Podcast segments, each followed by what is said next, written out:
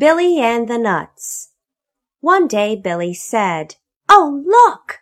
Grandfather is coming. He has a basket. What is in it? Hello, Billy, said Grandfather. Here are some nuts. They are for you and Nancy. Billy said, Oh, thank you, thank you, Grandfather. How good they look. Billy took the basket.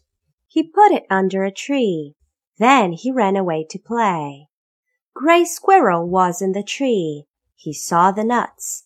Down the tree he ran. He took a nut from the basket. Up the tree he ran. Down and up, down and up. He ran and ran all day. Next day Billy went to the tree. He looked for the nuts. They were not in the basket. Oh, mother, he said, who took the nuts? Did you eat them? Did Nancy eat them? Mother laughed. No, Billy, she said. We did not eat the nuts.